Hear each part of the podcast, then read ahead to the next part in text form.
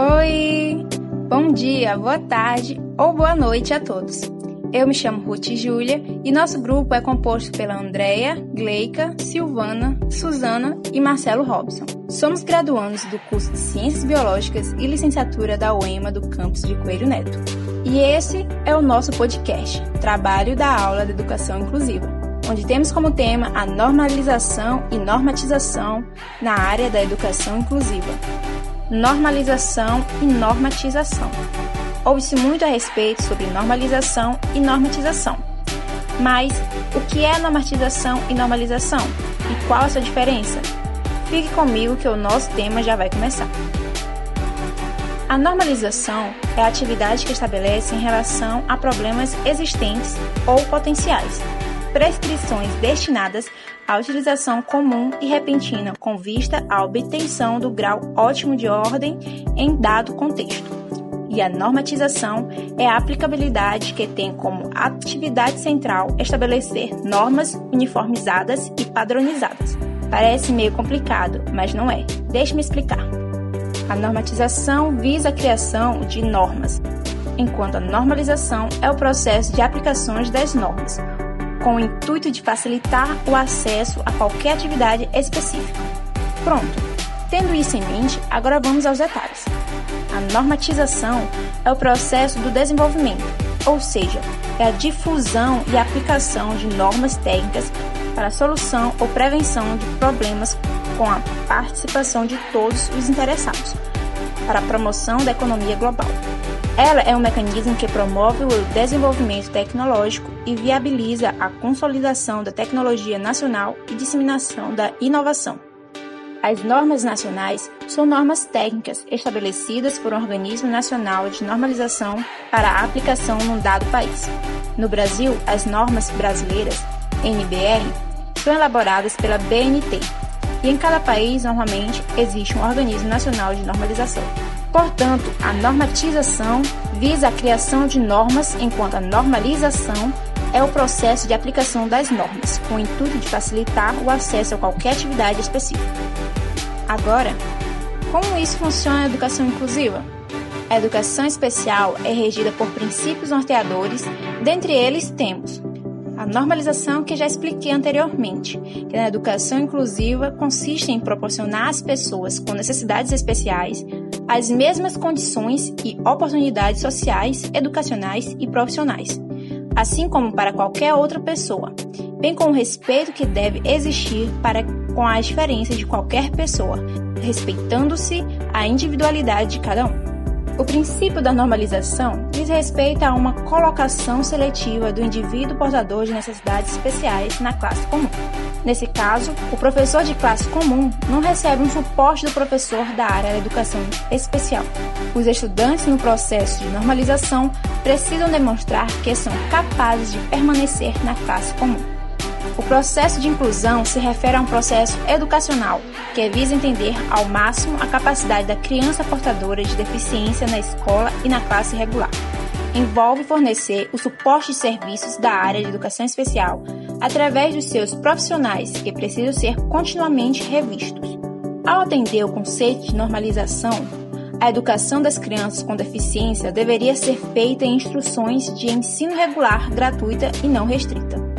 Portanto, durante a normalização e a inclusão, seria então a mesma entre igualdade entre os alunos que todos fossem avaliados da mesma maneira perante sua inteligência. A inclusão, diferentemente, visa a justiça para que então as crianças com necessidades especiais possam também participar do processo de ensino e aprendizagem, levando em conta suas especificidades e recebendo o necessário olhar e apoio para isso. Mas a inclusão não seria o mesmo que a integração dos alunos com necessidades especiais? Hum, não. Parecem a mesma coisa, mas não são. Vejamos a seguir. A integração baseia-se na normalização da vida dos alunos com necessidades educacionais especiais. Concentra-se para os quais se habilitam determinados apoios, recursos e profissionais. Propõe a adaptação curricular como medida de superação das diferenças dos alunos especiais implica conceitualmente a existência de separação ou segregação anterior. A parte da educação escolar que se encontra fora do sistema educacional normal deve ser integrada no mesmo.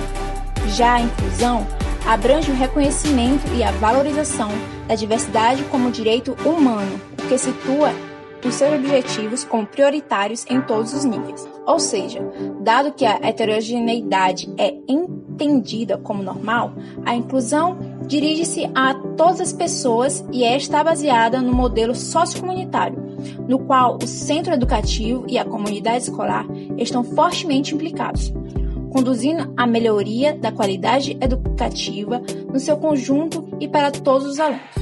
Trata-se de uma organização inclusiva por si, na qual todos os seus membros estão capacitados para atender à diversidade. Implica um sistema único para todos, o que implica desenhar o currículo, métodos utilizados, os sistemas de ensino, a infraestrutura e as estruturas a serem utilizadas. Para atuação atendimento educacional especializado, professor deve ter formação inicial que habilite para o exercício da docência e formação específica na educação especial, inicial ou contínua. São atribuições do professor do atendimento educacional especializados. Primeiro, identificar, elaborar, produzir e organizar serviços, recursos pedagógicos de acessibilidade e estratégias considerando as necessidades especiais dos alunos, público-alvo da educação especial.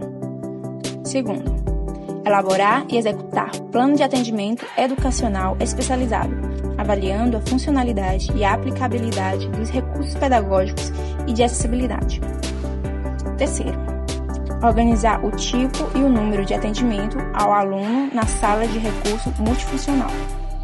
Quarto, acompanhar a funcionalidade e a aplicabilidade dos recursos pedagógicos e de acessibilidade na sala de aula comum do ensino regular, bem como em outros ambientes da escola.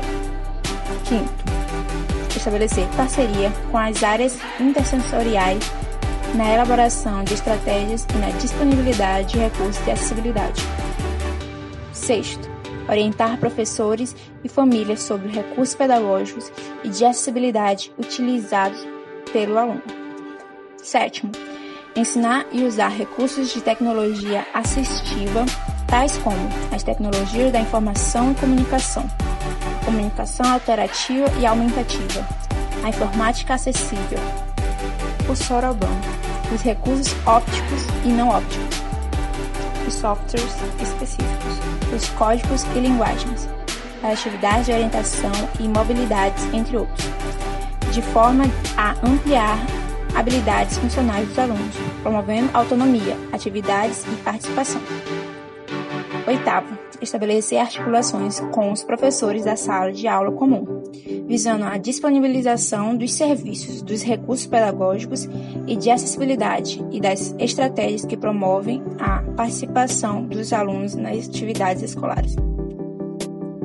Nono, promover atividades e espaços de participação da família e a interface com os serviços sensoriais da saúde, da assistência escolar, entre outros. E aqui finalizo o nosso podcast. Espero que tenham gostado e aproveitado o conteúdo dele. E eu, em nome do grupo, agradeço por terem ficado até o final. Um ótimo abraço e até a próxima. Tchau!